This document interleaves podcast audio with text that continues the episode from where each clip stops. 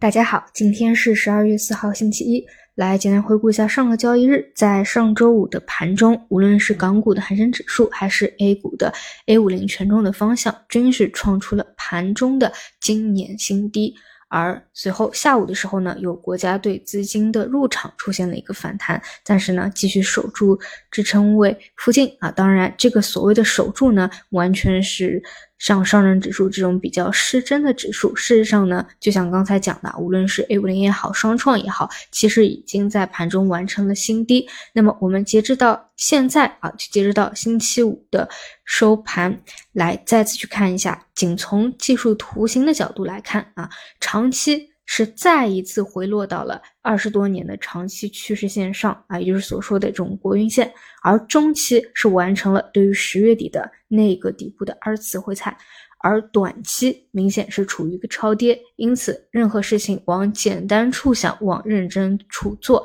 嗯，不管怎么说，它总归会有一个超跌反弹的波段在的。当然，我个人认为这一次的啊，一旦未来出现超跌反弹，它不仅仅是超跌反弹，它应该是一个反转了啊。这个是结合时间和空间和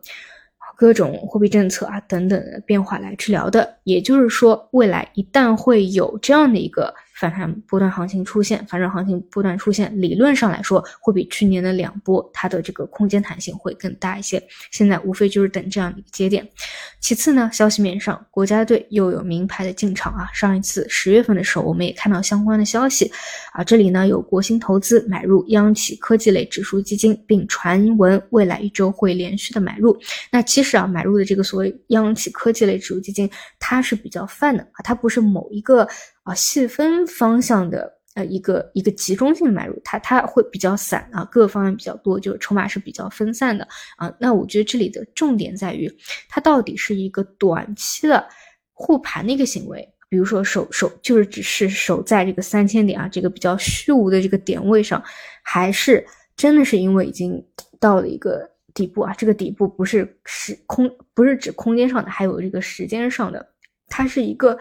趋势性底部吸筹的一个动作，这两者有很大的区别。前者它只能够保一时，可能只能保几个交易日，而后者它真的是代表一个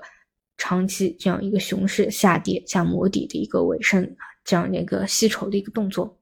好的，那么再者。再去看一些宏观的一个变化啊，周五的时候，鲍威尔有鹰派的发言，但市场现在不认。目前的共识已经转变为明年四月份会降息，也就是说，大概率已经确认了，已经是停止加息了。那么，我们可以去复盘一下过去的一些经验规律啊，就是美联储加息到降息的这样一个一个一个过程当中啊，往往呢，在最后一次加息，或者说。确认停止加息以后，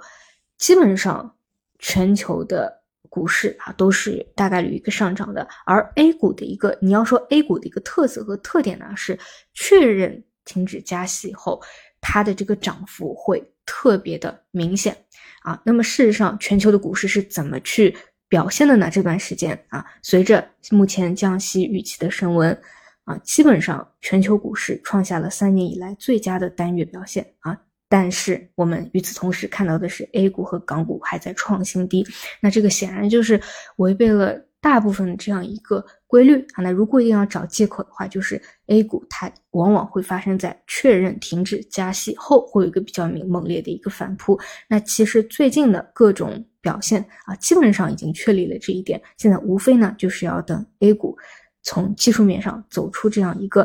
阳线啊，拔地而起的一个走势，去给到这样的一个信号。但不管怎么说啊，就是大家应该能够理解我我说这一点是什么意思啊？就其实全球股市都已经有表现了，这个 A 股无论是从跟随的一个角度来说，还是权重补涨这种小盘股的角度来说。都是会有的，这个呢就是十二月份最重要的一个呃关注点了啊。之前总结过，第一个呢就是二次探底完成以后什么时候能够再次起来，第二个呢就是大盘股、小盘股风格的一个变化，其次就是大类的板块方向的一个变化。好的，以上就是今天的内容，我们就中午再见。